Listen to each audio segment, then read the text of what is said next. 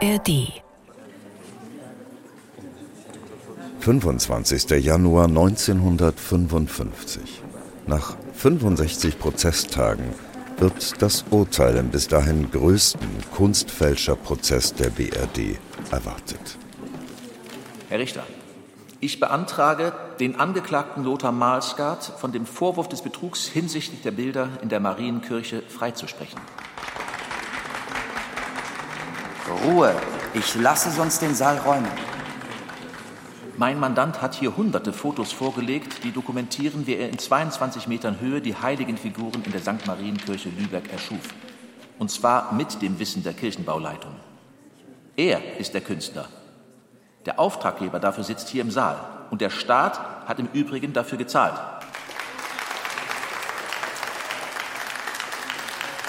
Im Namen des Volkes ergeht folgendes Urteil.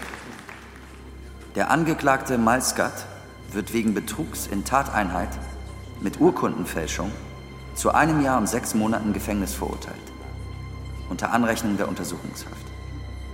Die Kirchenbauleitung wird freigesprochen. 11.000 D-Mark bezahlte die Kirche für die Fälschungen von Lübeck. Muss das Wunder von Lübeck nun abgewaschen werden? Malzgard fälschte 600 Gemälde alter und neuer Meister. Experten fielen reihenweise auf die Fälschungen herein.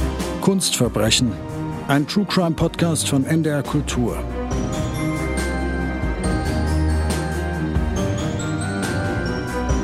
Der Skandal um den Kirchenfälscher Lothar Malsgatt, Teil 2.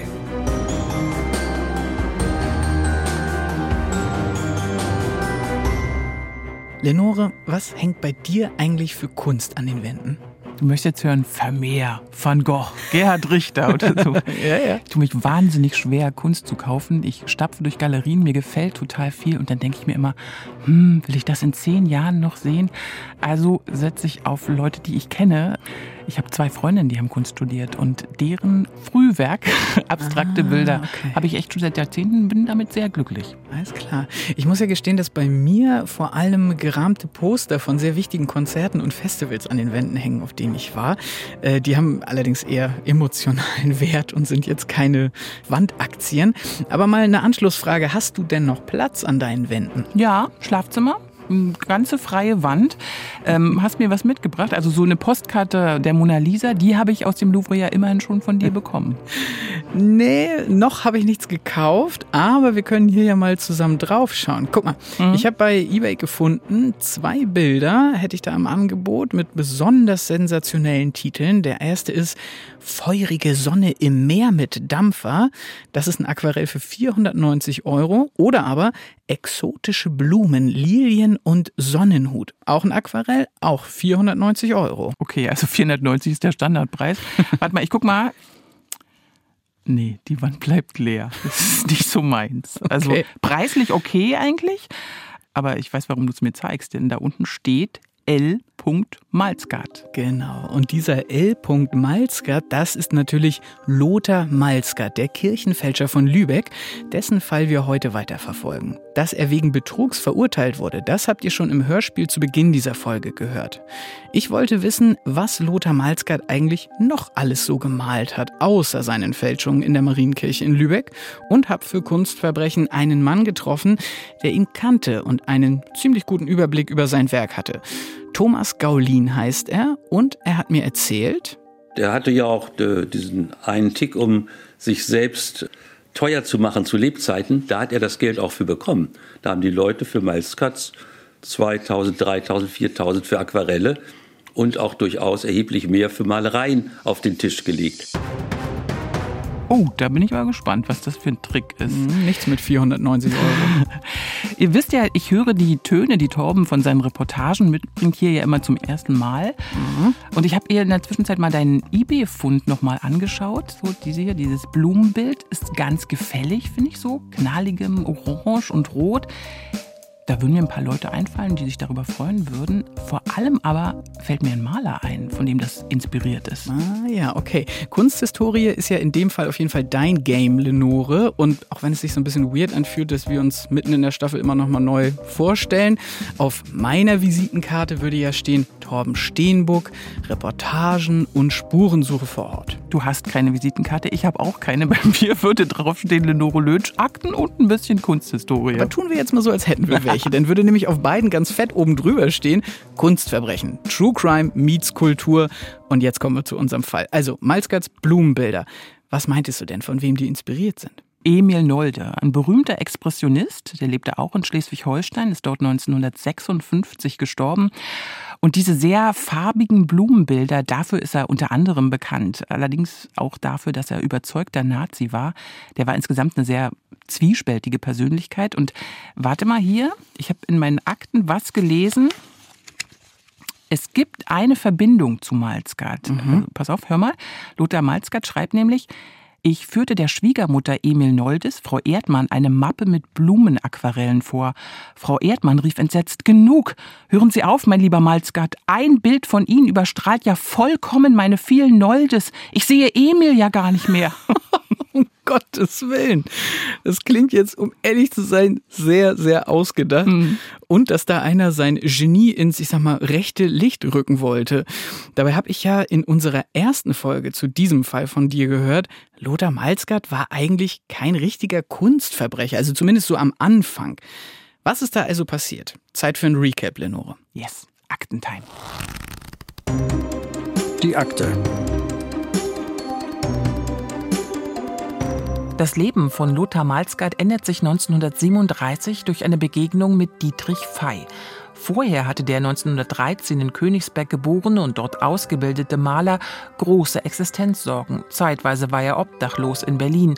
Als er aber bei einem Gelegenheitsjob zunächst Ernst Fey kennenlernt, der als angesehener Kunstmaler und Restaurator in Berlin arbeitet, und dann auch Dietrich Fey, dessen Sohn, beginnt eine für Malsgaard verheißungsvolle Arbeitsbeziehung. Dietrich Fey und Lothar Malsgaard restaurieren zunächst Fresken im Dom in Schleswig.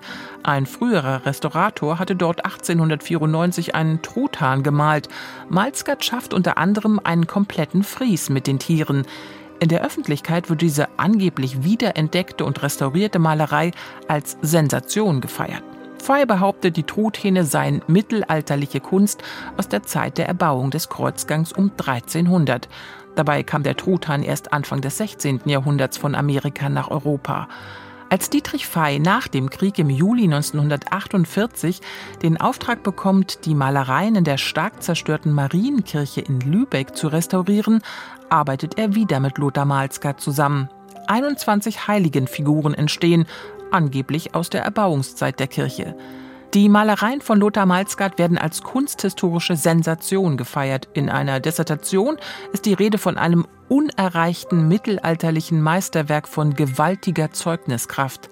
Als Dietrich Fey während der 700-Jahr-Feier der Marienkirche von Bundeskanzler Adenauer persönlich geehrt wird und Lothar Malzgard nur ein paar Bier- und Schnapsmarken bekommt, wendet sich der Fälscher an die Presse und informiert die Kirchenleitung.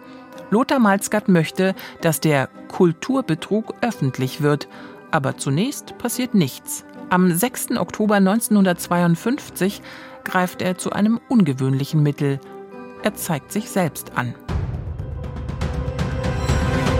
Sehr gut, vielen Dank für das Akten-Recap, Lenore. Ich muss ja sagen, ich hänge immer noch ein bisschen an dieser Truthahn-Story aus Schleswig. Das ist doch irgendwie mega dreist zu sagen, schaut mal an, wir haben hier mittelalterliche Malereien mit Truthähnen, wenn man auch zu diesem Zeitpunkt, vor allem als Wissenschaftler, wissen konnte, die gab es 1300 noch gar nicht in Europa. Ja, und das Ganze war ja noch dreister. Also diese Restaurierung in Schleswig war ja 1938 und da kam die angebliche Entdeckung im Dom der Propaganda der Nationalsozialisten sehr recht.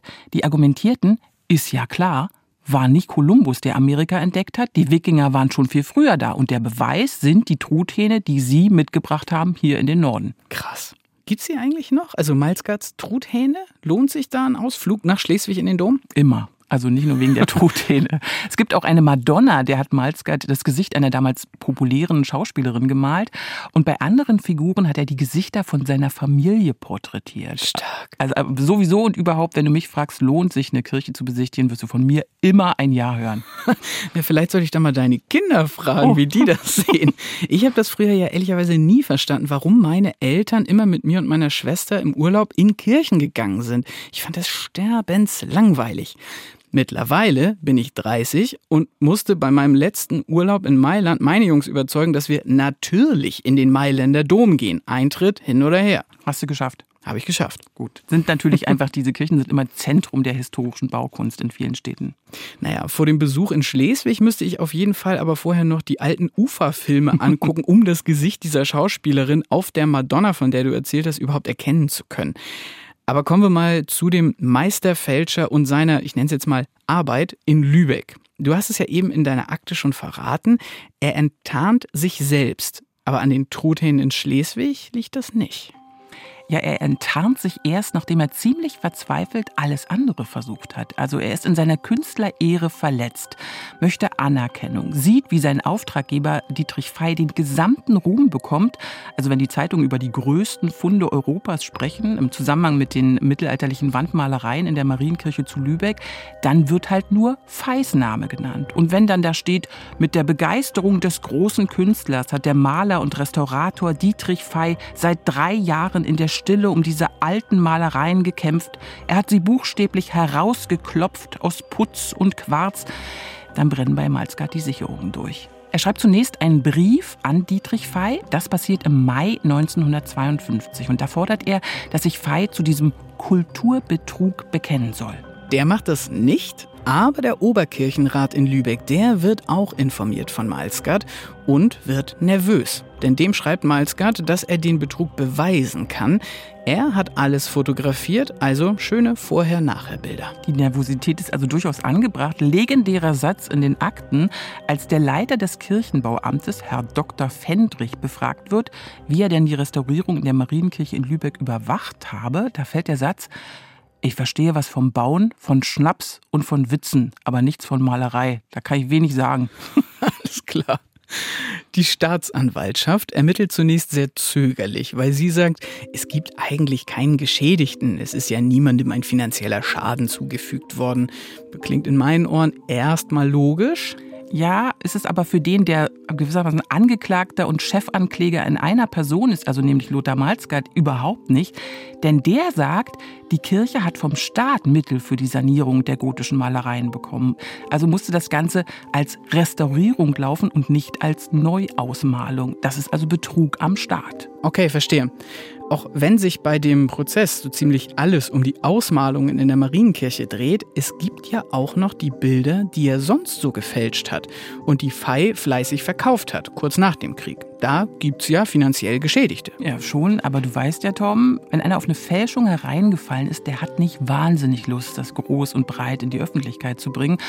Und dann ist die Ermittlung in dem Fall von Lothar Malzgard auch zum Teil echt schwierig, denn einige der ganz Großen in der Kunstgeschichte haben offensichtlich nicht so ganz auf dem Schirm, was sie alles gemalt haben.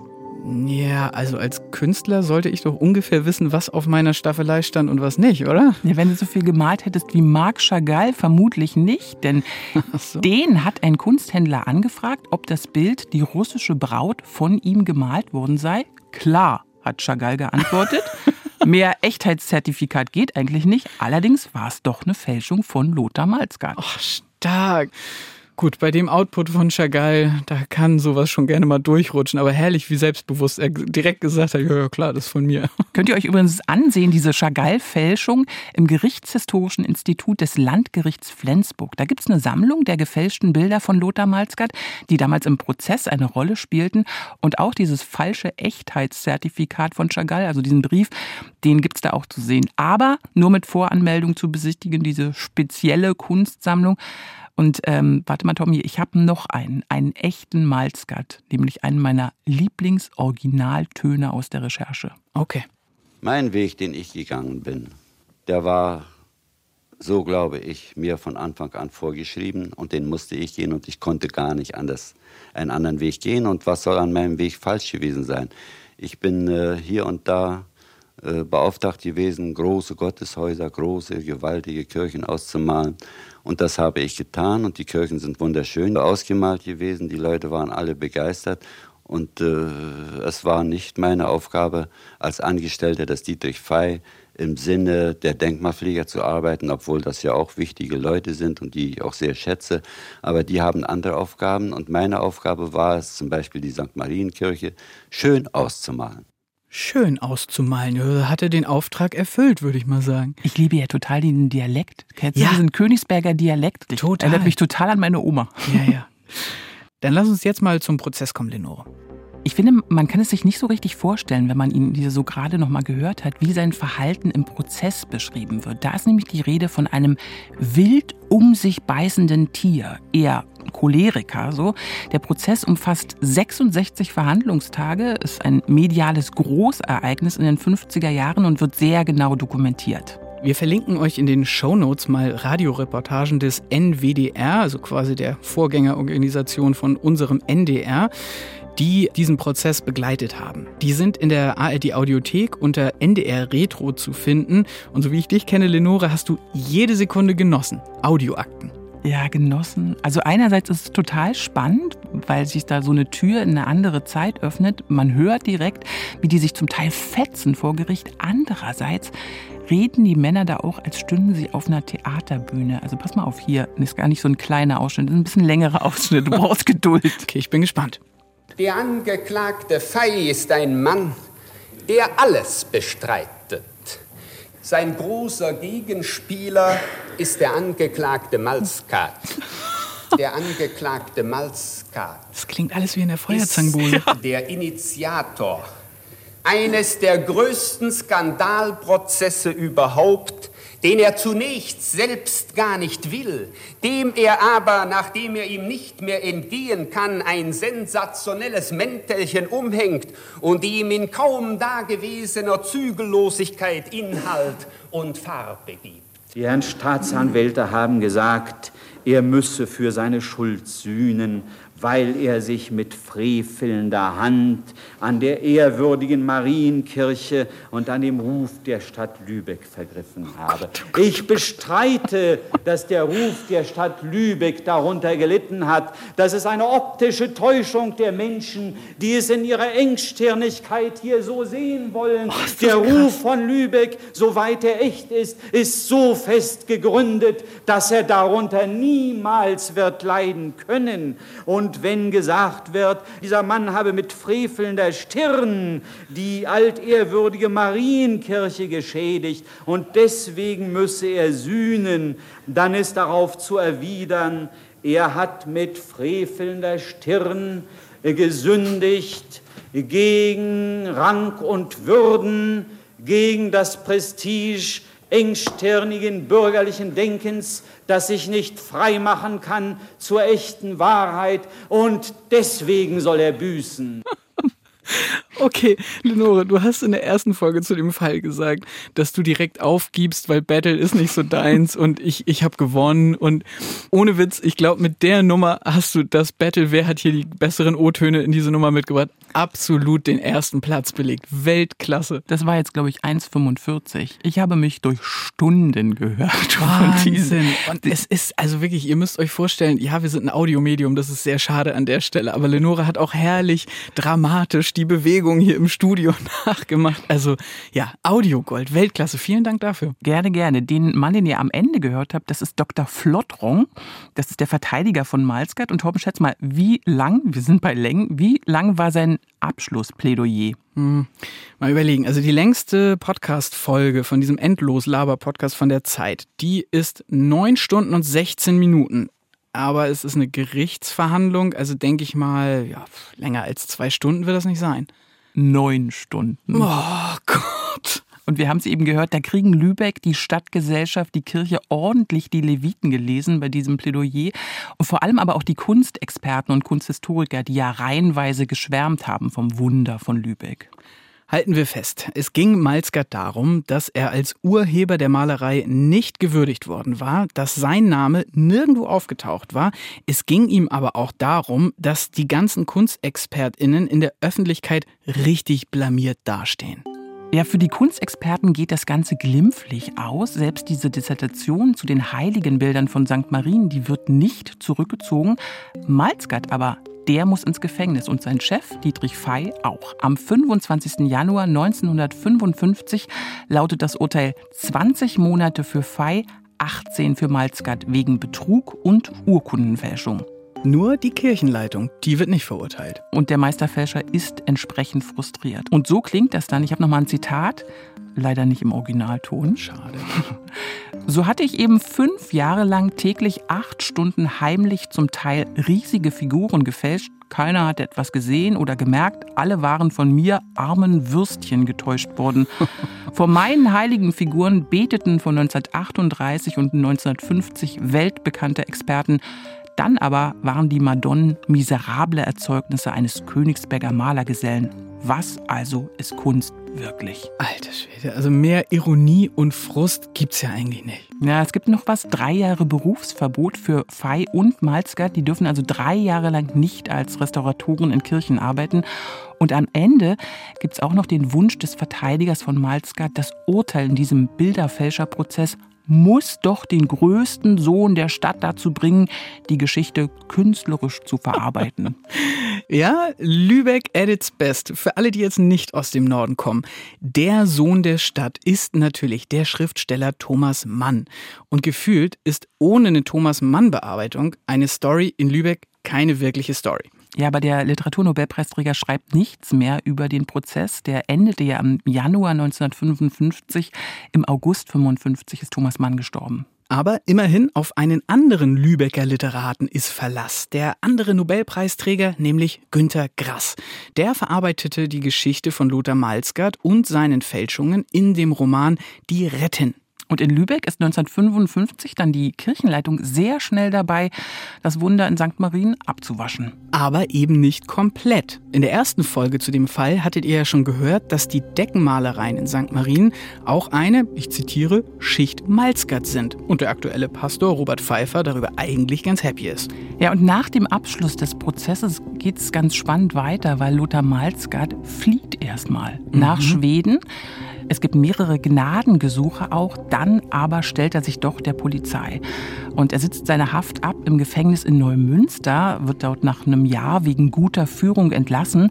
Und nach seiner Entlassung lebt er in den 1970er und 80er Jahren in Wulfsdorf, das ist ein kleiner Ort in der Nähe von Lübeck.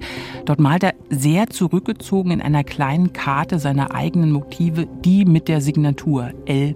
Malzgard. Nur geht es denn da mit rechten Dingen zu oder schlummert noch etwas kriminelle Energie in ihm? Um das herauszufinden, nehme ich euch jetzt nochmal mit auf Spurensuche nach Lübeck zu jemandem, der Malzgard noch persönlich kennengelernt hat und eine, ja, recht klare Meinung zum Werk des Kirchenfälschers hat.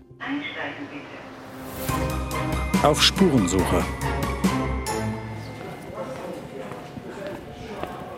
Ich bin in der Lübecker Innenstadt unterwegs. Die ist ja so ein bisschen wie eine Insel vom Hafen umschlossen. Und in der letzten Folge war ich mit euch in der Marienkirche, also dem Tatort. Wenn man von da ein paar hundert Meter weiter durch die Gassen der Altstadt geht, kommt man zum Kunsthaus von Frank Thomas Gaulin. Das Kunsthaus gibt es schon seit 1976. Draußen hängt ein blaues Schild, auch die Tür ist blau und durch die Fachwerkfenster kann man schon einige Aquarelle und andere Bilder sehen. Moin, moin. Torben Steenbuck, mein Name, vom Norddeutschen Rundfunk. Ich suche den Herrn Gaulin. In der Diele. Wunderbar, ja, danke. Jo. Bei uns im Podcast sind wir ja immer recht flott mit den Harry Potter Vergleichen. Hatten wir aber lange nicht. Stimmt, deswegen wurde es jetzt dringend Zeit. Ihr könnt euch das Kunsthaus so ein bisschen vorstellen wie Ollivanders Laden für Zauberstäbe. Das ist auf jeden Fall das Gefühl, das ich habe, als ich da eintrete. Alter Dielenboden, eine irgendwie andächtige Ruhe. Durch die hohen Fenster fällt viel Licht in den Raum. An den Wänden hängen viele Gemälde. Moderne, expressionistische Porträts und Landschaften. Vor allem Werke von Armin Müller-Stahl. Der wird nämlich von Thomas Gaulin vertreten. Und genau der steht jetzt gerade, wie Ollivander höchstpersönlich, mitten im Raum und berät noch eine Kundin. Da ging es um ein Bild von Jörg Immendorf für unschlagbare 1500 Euro. Was? Ja, fand ich auch, war sehr moderater Preis. Ihr könnt euch Thomas Gaulin als einen kleineren, älteren Herrn vorstellen mit etwas wildem grauen Haar, einer Brille, einem schwarzen Sakko über einem blauen Polo und einer Blue Jeans. Nachdem er noch zwei, drei Sachen mit seinen KollegInnen geklärt hat, geht es dann auch mit mir in ein kleineres Atelierzimmer und wir legen direkt los. Sie haben ähm, Lothar Meiskert, um den es ja heute gehen soll, noch persönlich kennengelernt. Was war das für ein Typ? Naja, er war schon ein seltsamer, verschrobener Typ, der unter seiner eigenen Vergangenheit auch litt. Er war hier herzlich willkommen, er kam regelmäßig ins Kunsthaus, darf ich sagen, meistens mit einem Pfund Kaffee, weil er meinte, so ein junges, armes Unternehmen müsse man unterstützen. Wir waren jedes Mal gerührt, wenn er kam. Er setzte sich dann auf die Treppe, durchwühlte unsere Krippen, war immer interessiert an Arbeiten der klassischen Moderne und äh, fing dann an, ab und zu mit uns etwas zu handeln, verkaufen oder aber aus seinem Leben zu erzählen. Und was hat er da so erzählt? Naja, das sind viele lange Geschichten über, über seine Fälschungen, seine historischen Arbeiten, seine jetzige Situation der Existenz und des Epigonalen, alles das, was um Malskat als äh, Mythos rankt. Da höre ich jetzt schon raus, wenn er von seinen Fälschungen auch erzählt hat, gerade natürlich hier in der, äh, im Lübecker St. Marien, äh, da war er schon stolz drauf? Naja, er war stolz drauf, dass man ihm nicht draufgekommen ist bis heute, dass es, wie er sagte, durchaus hier im Lübecker Raum noch Arbeiten gibt aus seiner Hand, die in der schlechten Zeit hier vom Handel auch als Lolde verkauft wurden zum Beispiel.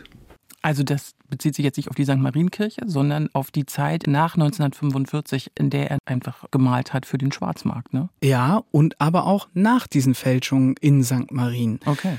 Und du hast ja am Anfang auch schon gesagt, an wen dich die Aquarelle erinnern. Also das waren natürlich dann inspirierte Bilder, aber es gab wohl auch welche, wo dann direkt Nolde mit drunter stand. Ich habe Thomas Gaulin auf jeden Fall direkt gefragt, ob er weiß, wo noch welche von diesen Fälschungen hängen. Er meinte nur, nö, das mag er nicht verraten, weil die Leute sollen doch einfach glücklich mit ihrer Kunst sein. Ich glaube, unser Kunstkommissar René Allange wäre da ein bisschen anderer Ansicht, aber okay. Malzgard besuchte also regelmäßig das Kunsthaus von Thomas Gaulin und ich wollte als nächstes wissen, was Thomas Gaulin denn von der Kunst des Lothar Malzgard hält. Also er ist ein ganz hervorragender Kopist. Er ist handwerklich einfachen Könner. Siehe seine Fälschungen in den verschiedenen Kirchen, die er äh, gemacht hat, für die er ja auch ins Gefängnis kam. Äh, seine Arbeiten haben mir nicht gefallen, weil sie der Versuch von Expressionismus war. Es war nicht das, was man darunter versteht. Es war auch manchmal sehr verquast. Er hatte so ein erotisches Alterswerk, wo man sagte, Menschenskinder, du hast viel Ahnung von Kunst und das hatte er. Er hatte eine große Bildung, er hatte ein großes Wissen. Wir müssen ja mal unterscheiden zwischen Wissen und Bildung, aber er hatte eben auch Bildung über Kunstgeschichte und das machte ihm wohl auch die Qualität seiner äh, Nachempfindung, sage ich mal vorsichtig, aus. Äh, aber seine eigenen Werke waren Mittelmaß. Wir sehen das äh, schon aufgrund der Tatsache, dass sehr häufig Angebote da sind, aber keine Käufer dazu finden sind. Wir sehen das, wenn Sie Auktionsergebnisse gucken, wenn überhaupt was auftaucht, dass es fast immer in den Hundertern für Originalaquarelle, für Originalgouachen in den Hundertern sich abspielen, was heute jeder regionale Künstler mindestens äh, um ein paar hundert Euro übertrifft. Da war er wirklich sich selbst überschätzend. Also halten wir fest, guter Handwerker, einfach kein Künstler. Exakt. Aber Malzgard, das hat Thomas Gaulin auch erzählt, war von sich selber natürlich total überzeugt. Wir mhm. hatten das auch in deinen O-Tönen schon gehört. Du hattest auch dieses eine Zitat mitgebracht. Das hat mir Herr Gaulin auch nochmal erzählt. Malzgard hat behauptet, Frau Nolde habe ihm geschrieben, dass seine Werke ja besser seien als die ihres Mannes. Alles klar. Gaulin ist da eher skeptisch und hat für diese Aussagen von Frau Nolde nie Beweise gesehen. Bei einer anderen Geschichte von Malzgard hat er wohl stichfestere Beweise. Da geht es um einen kleinen, aber für den Kunstmarkt fast schon typischen Trick der Marktmanipulation. Der hatte ja auch äh, diesen einen Tick, um sich selbst äh, teuer zu machen zu Lebzeiten. Da hat er das Geld auch für bekommen. Da haben die Leute für Malzkatz 2000, 3000, 4000 für Aquarelle und auch durchaus erheblich mehr für Malereien auf den Tisch gelegt. Malzgard machte um sich eben eine ganz raffinierte Aura, Zum Beispiel jetzt, jetzt äh, war jede Woche in der Frankfurter Allgemein eine Kleinanzeige, die billigste, die man schalten konnte, für 50 Mark. Die hieß Suche Malzkat, zahle Höchstpreise. Mehr stand da nicht und eine Chiffrenummer. Und diese Anzeige wurde wöchentlich von Malzkat selbst aufgegeben. Damit kann man sich natürlich sozusagen auf dem Markt bekannt machen, wenn ich sonst doch wenig Ausstellungsmöglichkeit oder auch nur Sammler habe, die mich aufgrund meiner Aura von damals äh, als Fälscher erwerben wollten. Aber nach dem Tod, wie gesagt, brach der Markt zusammen, weil die Aura Malzkat sozusagen nach und nach verschwunden ist. Ich nehme alles zurück, nicht nur ein guter Handwerker, offensichtlich auch ein guter Promoter. Auf jeden Fall diese kleine Trickserei bei der Marktmanipulation mal beiseite. Eine andere Story, die Gaulin erzählt hat, fand ich da schon viel heftiger. Da habe ich so latente Beltraki-Vibes gespürt. Pass mal auf. Nicht um die Größe seiner Fälschung mal klar zu machen. Ich hatte hier auf der Auktion bei Ketterer in den End-70ern war das wohl ein Spätwerk, eine Malerei von Max Pechstein erworben, eine Wasserlandschaft, ein wogendes Meer ohne Person, sehr langweiliges, wenig Expressionismus ausstrahlendes Gemälde, datiert auch von 1943 oder 1944. Und das hatten wir hier stehen. Und auf der Rückseite sah man eine weitere Malerei auf der Leinwand angedeutet, so ein weiblicher Akt, völlig weiß übermalt. Und Malskat sah das Bild von der Vorderseite und dann oh, tat er sehr interessiert, guckte sich die Rückseite an und da wusste ich, da war es um ihn geschehen. Er guckte immer wieder und druckste rum und sagte, ja, was wollt ihr dafür haben? Ich sag, kommen Sie wieder, schlafen Sie drüber, das passt doch gar nicht in Ihre Sammlung, so ein Bild. Denn er hat auch mit hochwertiger Ware gehandelt, vom Jugendstil, Glas bis sonst wohin. War ein ausgezeichneter Händler mit klarem Auge. Dann hat er es doch gekauft. Ein paar Wochen später naja, wir haben dann einen guten Preis gekriegt und haben für einen kleinen Teil der Summe, ich glaube zwei oder drei Aquarelle von ihm, damit auch in Zahlung genommen. Und da war er dann ganz glücklich. Aber die Geschichte nimmt eine kuriose Wendung. Ein Dreivierteljahr später kam er mit dem Müll und zeigte uns die Rückseite. Und er hatte die weiße Farbe völlig freigelegt gehabt. Und das Schlitzohr, wie er war, hat nicht etwa dieses äh, doch diesen Entwurf einer, eines Bildes so freigelegt, sondern er hat es erheblich ergänzt, sodass es zu einem fast vollständig gültigen Pechstein geworden ist. Und es stand dann auch mal ganzseitig annonciert in der Weltkunst zum Verkauf und ist später an ein renommiertes amerikanisches Museum gegangen. Was? Jo. Hat er gesagt, wo es hängt? Der verbesserte Pechstein? Hm, hat er mir nicht verraten. Aber ich glaube, wir müssten da mal eine Kunstverbrechen-Reportagereise in die USA machen, um da mal zu recherchieren. Thomas Gaulin hat im weiteren Verlauf des Gesprächs aber nochmal ganz klar gemacht, dass er Malzgard per se keine starke kriminelle Energie unterstellen würde. Ganz lustig fand ich sein Statement zu den gefälschten Nolde-Aquarellen, die Malzgard in den 50er und 60ern verkauft haben soll, für 50 Mark das Stück. Wer für 50 Mark damals eine Nolde kaufte, musste davon ausgehen, dass es nicht unbedingt äh, von der Hand des Namensgebers sozusagen sein konnte weißt du Bescheid. Thomas Gaulin hatte übrigens bei sich in der Galerie nie etwas von Malskat verkauft. Und wenn sie dann doch mal Aquarelle von ihm hatten, also das so in Zahlung genommen haben, dann haben sie die einfach relativ schnell an andere Händler weitergegeben. Wir kommen dann zum Abschluss unseres Gesprächs, Vorsicht, großes Wort, nochmal auf das Vermächtnis von Malzgard zu sprechen. Über den Plan von Pastor Pfeiffer aus der ersten Folge, Malzgard ein Denkmal zu bauen, da sagt Gaulin, da kann er nur drüber schmunzeln. Für ihn wird Malzgard als toller Restaurator und Superkopist in die Geschichte eingehen.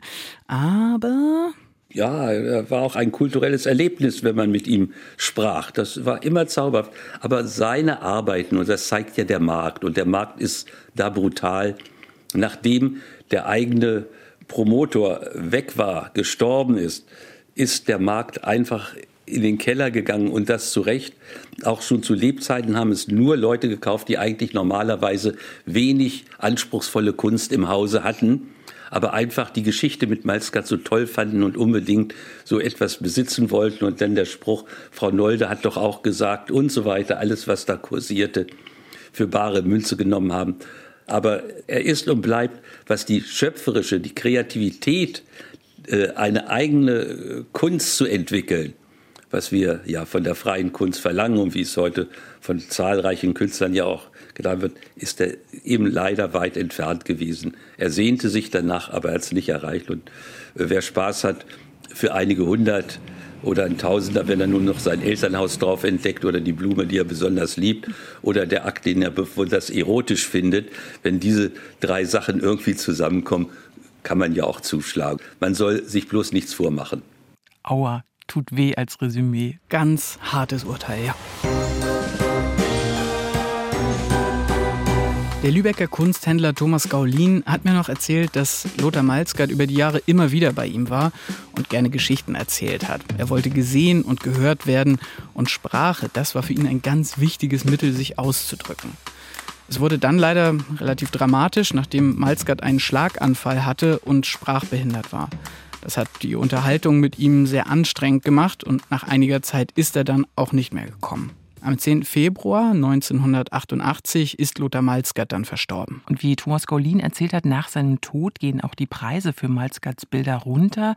Den Grund kennen wir ja nun. Die Anzeigen in der Sonntagszeitung fehlen. Manchmal ist es ja so, dass die Preise für Künstlerinnen steigen, wenn sie tot sind. War zumindest bei den ganz Großen so, ne? Van Gogh, Jackson Pollock oder so. Ich finde es aber auch ganz spannend, weil wir bei Kunstverbrechen ja bei Originalen meistens über wahnsinnig große Summen, große Preise sprechen, die da abgerufen werden. Im Fall von Achenbach zum Beispiel, wo dann die Rede von Wandaktien war, die da gekauft werden. Ja, ist bei Malzgard nicht der Fall und ich bin mir auch nicht sicher, ob ich da noch irgendwann mal zuschlage. Vielleicht aber wohl, jetzt hat es ja eine persönliche Geschichte für mich. Also ein bisschen kunstverbrecherische Nostalgie, ne? Ja. Ich muss ja gestehen, ich für meinen Teil spare dann doch lieber noch auf einen echten Beltraki. Boah, ich wusste, du bringst ihn irgendwo ah, unter hier. Sorry, ja, sorry, Lenore, ich weiß, der triggert dich ein bisschen doll. Vielleicht solltest du ja zum Briefmarkensammler werden. Ach nee, war, ich habe echt schöne andere Hobbys. also einfach nur so als Tipp für Wertsteigerung. Du erinnerst dich, dass es Sonderbriefmarken der Deutschen Post gab zur 700-Jahr-Feier der Marienkirche in Lübeck. Mm, ja, ja, das war mit diesen drei Heiligenbildern von Miles ganz schön peinlich. Verkauft wurden diese Briefmarken am 31. August 1951 für 25 bzw. 15 Pfennig. Und sie sind mittlerweile ziemlich begehrt. Heutiger Katalogwert 220 Euro. Also vergiss den blauen Mauritius. Stolzer Preis, aber ich glaube, zum Philatelisten kriegst du mich hier nicht mehr. Dann doch eher nochmal mit dem Sondensuchgerät raus, wie in unserer Folge zur Himmelsscheibe von Nebra. Das war der zweite Teil vom Skandal um den Kirchenfälscher Lothar Malzgard. Uns würde an der Stelle mal total interessieren, an welchen Tatorten unserer Kunstverbrechen ihr schon wart. Du warst ja zum Beispiel auch schon in Lübeck und hm. Dresden hatten wir ja auch schon beide besprochen.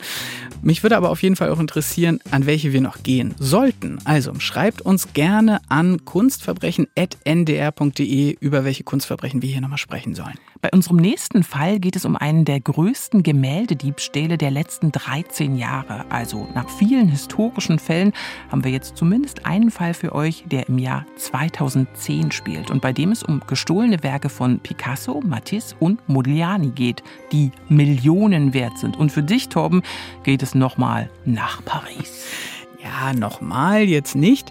Ich habe natürlich meine Spurensuchen zum Mona Lisa-Diebstahl und unserem nächsten Fall miteinander geschickt kombiniert. Das hat ganz einfach funktioniert. Ich kann nur so viel verraten, beim nächsten Fall wird alles andere leider eher kompliziert. As a matter of fact, I'm standing outside of your office. So, uh, is, is he maybe there? Tja, da stehe ich gerade vor dem Büro des Anwalts von Vieran Tomic, dem Spider-Man-Dieb von Paris. Wirklich eine irre Geschichte, ob Torben an den Anwalt oder Tomic selbst rankommt oder ob wir noch Spuren zu den gestohlenen Gemälden finden, das hört ihr dann in der nächsten Folge von Kunstverbrechen. Ihr könnt schon jetzt den kompletten neuen Fall in der ARD Audiothek hören, der kostenlosen Audio-App der ARD. Wir verlinken euch die Folge auch nochmal in unseren Shownotes. Falls ihr es nicht eh schon gemacht habt, dann abonniert dort den Podcast und erzählt euren Kunst- und Crime-begeisterten Freunden und Freundinnen von Kunstverbrechen. Damit tschüss und bis zum nächsten Mal. Ciao. Kunstverbrechen ist ein True Crime Podcast von NDR Kultur. Reporter und Hosts Lenore Lötsch und Torben Steenbuck. Musik und Sounddesign Oleg Tjulenev. Ausführender Produzent NDR Kultur Stefan Ford. Redaktion Alexandra Friedrich, Christiane Glas und Juliane Bergmann. Alle Folgen von Kunstverbrechen gibt es in der ARD Audiothek.